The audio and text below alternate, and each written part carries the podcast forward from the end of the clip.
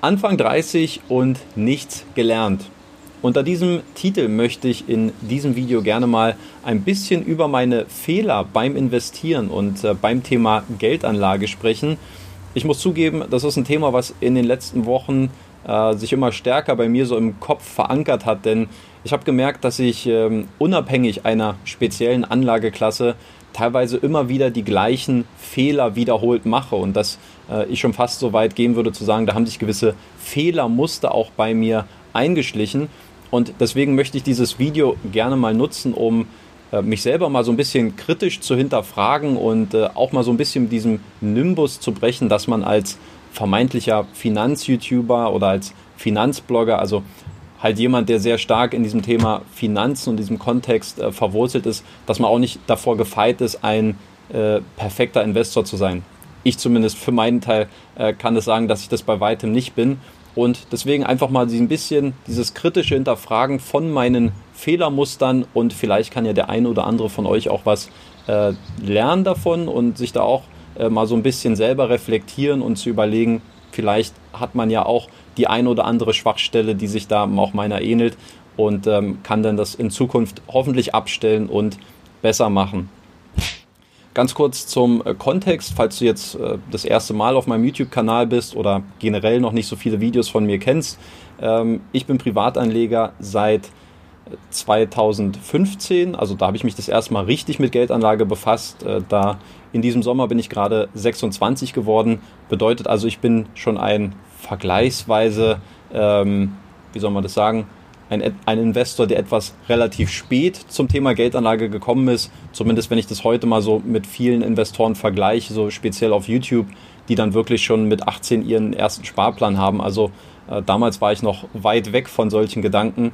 Und man muss aber auch dazu sagen, so ein bisschen um diesen Kontext zu verstehen, dass es natürlich auch eine andere Zeit war. Also YouTube-Kanäle, die sich sehr stark mit dem Thema finanzielle Bildung ähm, beschäftigt haben, die gab es da damals einfach noch gar nicht. Und ich kann mich auch sehr gut noch zurückerinnern, dass ich, ähm, wo mir das Thema ETF damals auch äh, 2015 so ein bisschen äh, ja, näher kam, dass ich damals nicht mich online groß informiert habe, sondern dass ich tatsächlich damals noch zu meiner Hausbank gegangen bin, um mich dort über ETFs zu informieren, wie das Ganze funktioniert, wie man den ETF auswählt, wie man Bescheid gibt, welchen Indexfonds man kaufen möchte. Also so ganz Basis- und rudimentäre Sachen eigentlich. Und ähm, ja, es war damals halt eine andere Zeit. Ähm, soll jetzt nichts äh, von meinen Fehlern irgendwie als Art Rechtfertigung ähm, jetzt äh, dienen, aber einfach nur mal, um so ein bisschen zu verstehen, okay, ich bin jetzt seit ungefähr fünf Jahren mit diesem Thema Geldanlage äh, und Investieren beschäftigt und in den letzten Jahren natürlich nochmal ganz speziell und ein bisschen intensiver auch, was das Thema äh, Peer-to-Peer-Kredite angeht, worum es auch in meinem YouTube-Kanal äh, geht im Kern. Ähm, meine Fehlerquellen, über die ich jetzt sprechen möchte, sind aber losgelöst von einer speziellen Anlageklasse. Äh, ich habe dafür jedes, ähm, für jede Fehlerquelle oder jeden, jedes Fehler, jeden Fehlermuster auch mehrere Beispiele parat, über die ich da mal sprechen kann. Und ähm, ja, also losgelöst von individuellen Anlageklassen. Fangen wir doch einfach mal direkt an mit dem ersten Fehler und zwar habe ich äh, den genannt zu schnell, zu viel. Und das könnte man natürlich auch äh, gut und gerne mit dem schönen deutschen Wort Ungeduld äh, beschreiben. Und als Beispiel fangen wir mal an mit Peer-to-Peer-Krediten. Und zwar habe ich damals im, ich habe es mir aufgeschrieben, im 1.10.2017 damals angefangen, mein erstes Peer-to-Peer-Investment zu tätigen. Damals war das bei äh, Bondora und ganz speziell habe ich dort in Portfolio Pro investiert und äh, habe dort die ersten 2000 Euro angelegt und bereits ein Jahr später, das war dann der 6.10.2018, hatte ich insgesamt schon 14.000 Euro ähm, via Portfolio Pro bei Bondora investiert. Und wenn ich jetzt mal so zurückblicke, dann glaube ich, dass es äh, im Nachhinein deutlich zu viel Geld war im Verhältnis zu meiner damaligen Vermögensentwicklung oder zu meiner damaligen auch ähm, Asset-Aufteilung. Also ich war da halt super enthusiastisch, habe sofort gesehen, nach den ersten Monaten, wow, eine Rendite aufs Jahr hochgerechnet von über 20 Prozent.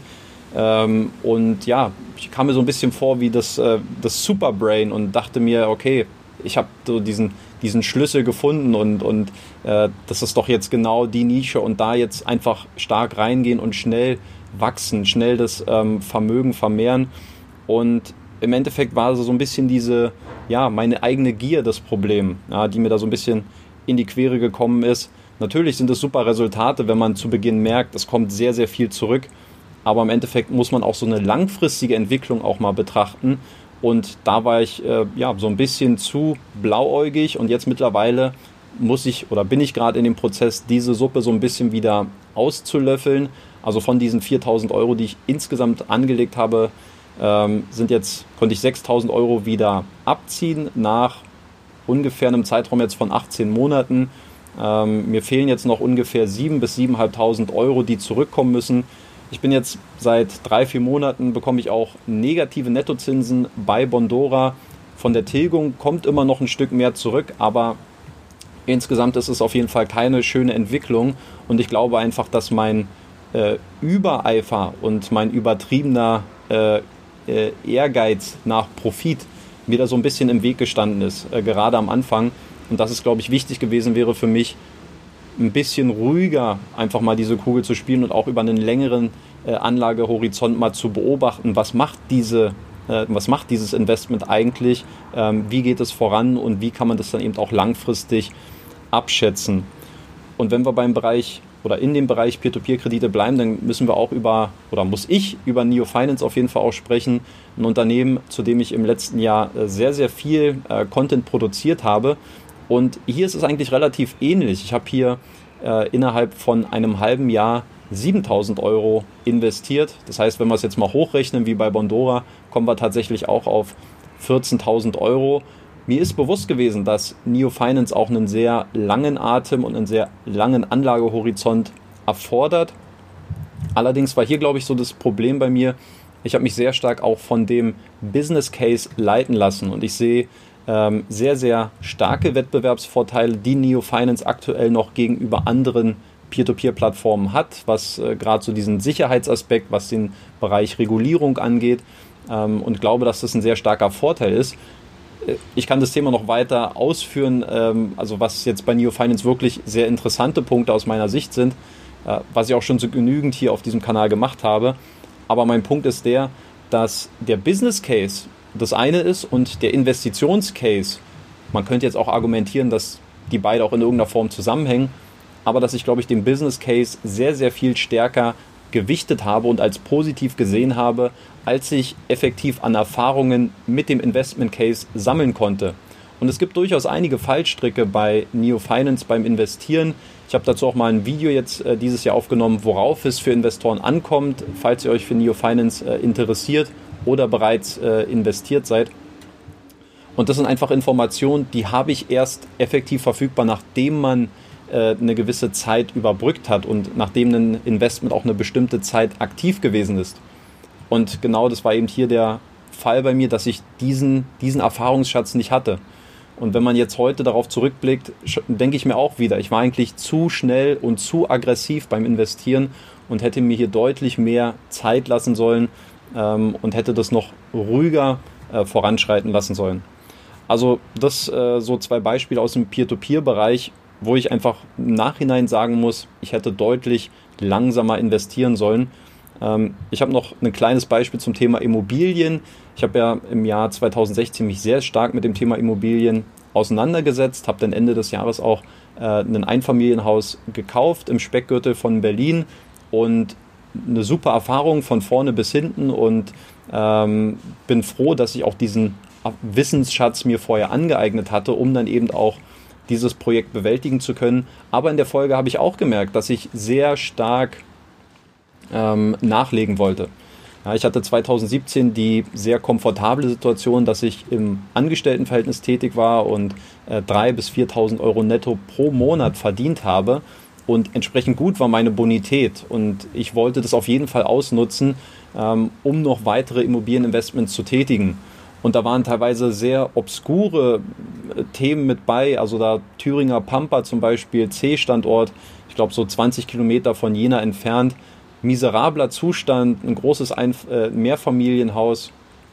Ähm, ich weiß gar nicht mehr die ganzen Parameter, aber ich habe mich wirklich sehr intensiv damit beschäftigt, ohne einfach mal locker zu lassen und zu sehen, dass es für meinen persönlichen ähm, für mein persönliches Netzwerk, für meinen Erfahrungsbereich ein deutlich zu großes Projekt war, was ich mir dort aufgebürdet hätte, weil ich aber gedacht hätte oder gedacht habe, dass der Preis auf jeden Fall sehr attraktiv ist, um äh, dort einzusteigen. Im Nachhinein bin ich froh, dass ich es nicht gemacht habe und ich glaube, das ist auch wieder so ein bisschen dieses, man wird sehr schnell süchtig oder man wird sehr schnell von, also wie man so schön sagt, Gier frisst Hirn. Ja, und ich glaube, da ist auch wirklich was dran ähm, wenn man einfach zu schnell zu viel möchte. Und es kann einem sehr häufig im Weg stehen. Deswegen ist es auf jeden Fall auch ähm, ähm, ein Thema, wo ich mir denke, einfach mehr Geduld haben, ja, und einfach so das nächste Immobilienangebot wird irgendwann kommen, genau wie es auch bei äh, Peer-to-Peer-Krediten auch in Zukunft noch Kredite geben wird. Es läuft ja nicht aus und deswegen sollte man da, glaube ich, äh, ein bisschen auch äh, runterfahren und das Tempo ein bisschen reduzieren. Nichtsdestotrotz, wenn ich jetzt so ein Learning daraus ziehen würde, ähm, ich halte es immer sehr stark mit Erich Kästner, der äh, ja gesagt hat, es gibt nichts Gutes, außer man tut es. Das heißt, ich möchte nicht der perfekte Theoretiker sein, ähm, sondern es geht auch darum, anzufangen, aber dieses Anfangen eben auch so ein bisschen zu entschleunigen und wirklich so Step by Step seine Erfahrungen dann auch zu sammeln, mitzuwachsen mit seinem Investment. Und das ist auf jeden Fall was, was ich äh, in vielen Bereichen vermisst habe und wo es mich, glaube ich, äh, dann teilweise auch äh, einiges an Rendite gekostet hat. Kommen wir mal zu einem zweiten Punkt, den habe ich genannt. Ähm, es ist eigentlich ein doppelter Punkt. Ich fasse die mal zusammen. Und zwar ist es zum einen keine durchdachte Strategie und zusammen mit einer inkonsistenten bzw. inkonsequenten Ausführung. Und für dieses Beispiel möchte ich mal über das Thema Aktien sprechen. Äh, das ist ein Thema, was bei mir im Sommer 2018 sehr stark in den Vordergrund gerückt ist. Und am Anfang dachte ich mir, Aktien, cool, kann man bestimmt auch eine gute Rendite mitmachen. Und habe natürlich mein Heil zu Beginn sehr stark in Wachstumswerten gesehen und ganz speziell auch im Tech-Bereich. Und deswegen waren dann zum Beispiel auch eine Amazon äh, oder eine Alphabet waren mit die ersten Werte, äh, im Bereich Einzelaktien, die ich dann gekauft habe. Einfach weil ich dachte, okay, Tech-Werte, das sind die Wachstumstreiber und darum geht es dir letztlich auch in deinem Depot, du willst schnell wachsen. Und dann kam aber schon nach, ich glaube, zwei Monaten, vielleicht drei Monaten, aber auch schon wieder so ein erstes Umdenken bei mir und ich habe mir gedacht, na gut, wenn du jetzt das Thema finanzielle Unabhängigkeit betrachtest, ja, du kannst schnell Vermögen aufbauen, aber letztlich habe ich gemerkt, dass die dass eine Cashflow-Orientierung, also ein Fokus auf ähm, Dividenden, für mich eigentlich dann doch ein Stück attraktiver ist. Ja, und das äh, rührt daher, dass ich, oder dieser, ähm, dieser Wechsel rührt eigentlich daher, dass ich mir am Anfang, glaube ich, nicht genug Gedanken darüber gemacht habe, was ist eigentlich meine Strategie, was will ich eigentlich mit einem Investment erreichen ähm, und über welche Form ziehe ich es dann auch konkret durch. Und was jetzt noch so ein bisschen für meine vermeintliche Tragik so ein bisschen hinzukommt, ist eigentlich auch, dass ich mir gesagt habe, okay, ich will nicht nur in Dividendenwerte ganz gezielt investieren und mir dort gewisse ähm, äh, Unternehmen heraussuchen, sondern ich möchte das Ganze auch mit einem antizyklischen Ansatz verbinden. Das heißt, ich möchte investieren, wenn der Markt in einer gewissen Unterbewertungsphase ist. Genauso ähm, wie wenn sich auch ein bestimmtes Unternehmen in einer unterbewerteten Position befindet. Das heißt also runtergebrochen ganz klar, es ging um Market Timing, es ging um einen aktiven Ansatz beim Investieren, den ich verfolgt habe und natürlich mit dem Ziel der Überrendite. Ähm, und das hat natürlich dann dazu geführt, dass ich zum Beispiel 2019, wo wir ein sehr erfolgreiches Börsenjahr hatten, effektiv nur einmal einen Trade durchgeführt habe. Ich habe im äh, Oktober letzten Jahres McDonald's gekauft, als sie mal auf 170 runtergegangen sind. Aber sonst keine Trades, keine Bewegung. Das muss man natürlich dann auch irgendwie versuchen durchzuhalten mit so einer aktiven Strategie. Ähm, und 2020 bin ich dann gerade, wo es dann mit äh, durch Covid-19 sehr stark äh, ja, nach unten ging mit den Aktienkursen, bin ich dann sehr stark eingestiegen, habe mir gerade auch im, im Ölbereich sehr viele Werte angeschaut und habe auch groß bei zum Beispiel äh, Royal Dutch Shell, äh, bei einer BP oder auch bei einer Chevron investiert, weil ich hier eben nicht nur ein individuelles Unternehmensproblem gesehen habe, sondern natürlich auch, ähm, dass wir hier einen, einen, einen, Ölsektor haben, der sehr, sehr stark äh, leidet und wo es sehr, star sehr stark äh, sinkende Ölpreise gab. Ähm, und für mich war jetzt also quasi dieser Ansatz, okay, antizyklisch, auf Dividenden und über Performance. Und natürlich, wenn man in Einzelaktien geht, dann hat man keine so ähm, ja, perfekte Diversifikation, wie wenn man das jetzt über einen Indexfonds zum Beispiel ähm, abdecken könnte. Und natürlich ist auch die Frage, lohnt sich das auch effektiv von der Zeit und ist der Hebel hier wirklich auch ähm, gut aufgesetzt? In der Regel braucht man dafür halt schon auch ein bisschen Kapital, damit sich dieser Mehraufwand, dieser Zeitaufwand auch rentiert. Und das sind äh, Themen, die bei mir jetzt auch in den letzten Wochen wieder sehr stark ähm, in den Vordergrund gerückt sind. Und die Frage, lohnt sich das eigentlich? Also diesen Ansatz, den ich verfolge, weil ich sehe jetzt effektiv nach zwei Jahren, ich weiß nicht, ob das ein Zeitraum ist, der angemessen ist, äh, um sowas dann auch zu bewerten, aber ich habe effektiv keine bessere Performance als zum Beispiel einen ähm, S&P 500 ähm, Stand jetzt. Ich bin da so zwischen DAX und S&P äh, 500 aktuell, was die Performance angeht. Und das lässt mich natürlich dann auch hinterfragen, ob dieser Ansatz sich auch wirklich ähm, sich für mich rentiert um das vielleicht so ein bisschen jetzt äh, zu komprimieren und zusammenzufassen. Es ging für mich darum, eine, eine, eine Strategie zu finden und die nachzuverfolgen. Und ich merke einfach, dass ich mir auch immer wieder unschlüssig bin, welche der richtige Ansatz für mich ist. Und ich jetzt auch zum Beispiel überlegt habe und seit zwei Monaten jetzt auch einen Sparplan äh, laufen lasse, dass ich einfach auch ein bisschen mehr Kontinuität in die Geldanlage bringen möchte bei mir, wenn es jetzt um Aktien geht. Ähm, und dass ich das, glaube ich, dann auch lohnen kann, weniger auf einzelnes Market-Timing zu setzen, sondern ein bisschen mehr so einen Cost-Average-Effekt ähm, mitzunehmen. Und ja, aber auch die Frage Cashflow-Orientierung oder geht es um die Rendite?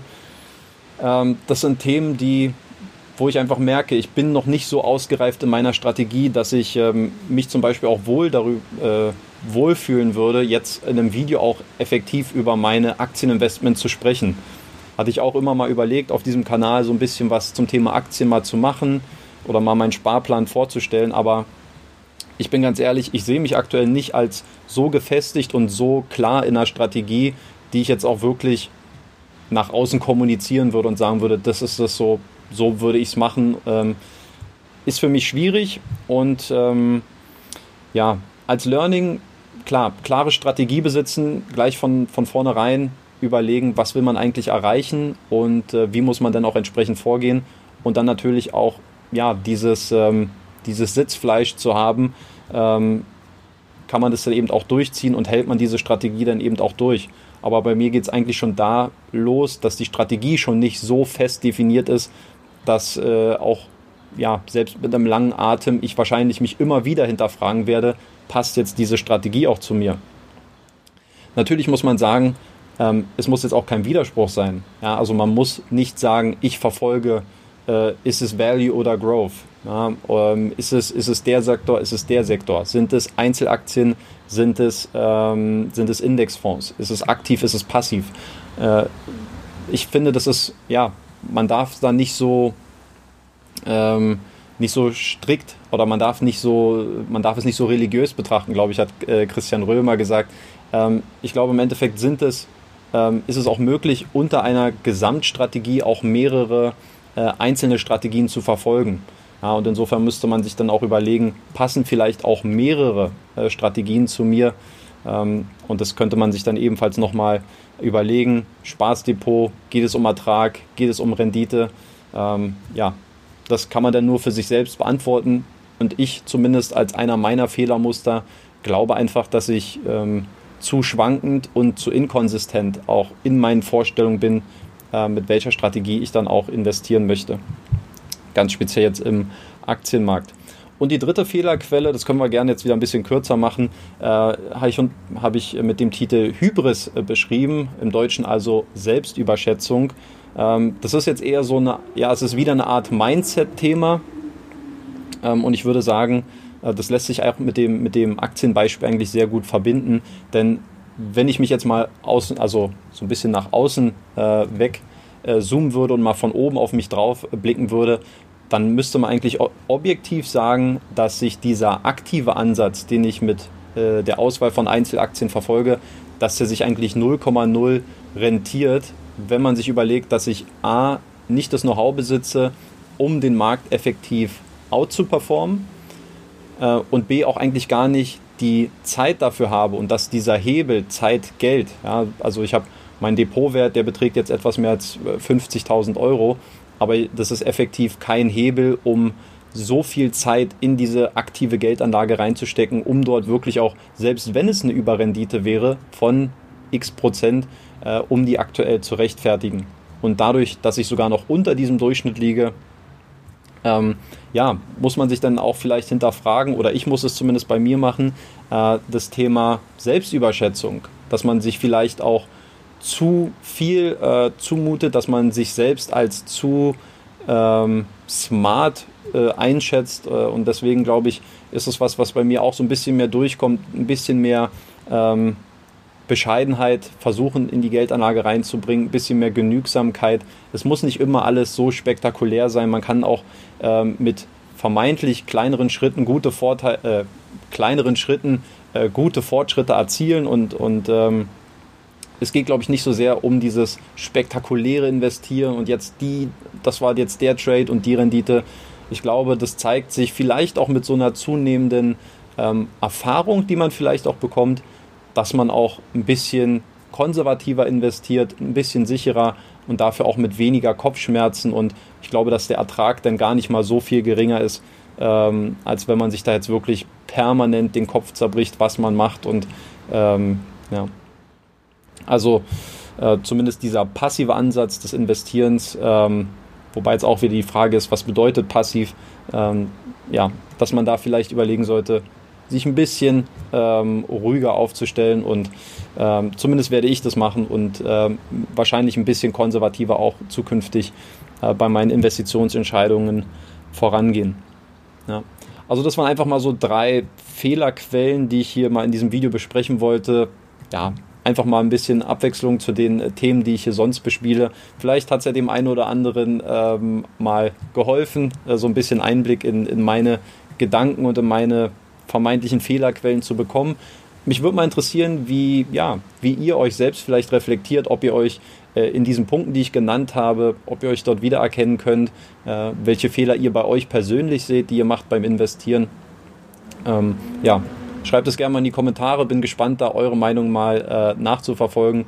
Und natürlich auch äh, ganz klar Daumen hoch, äh, wenn ihr weitere Videos vom äh, Balkon sehen wollt. Ähm, und ja, in diesem Sinne, ich wünsche euch alles Gute. Vielen Dank fürs Zuschauen und dann bis hoffentlich zum nächsten Mal. Bis Danny. Ciao.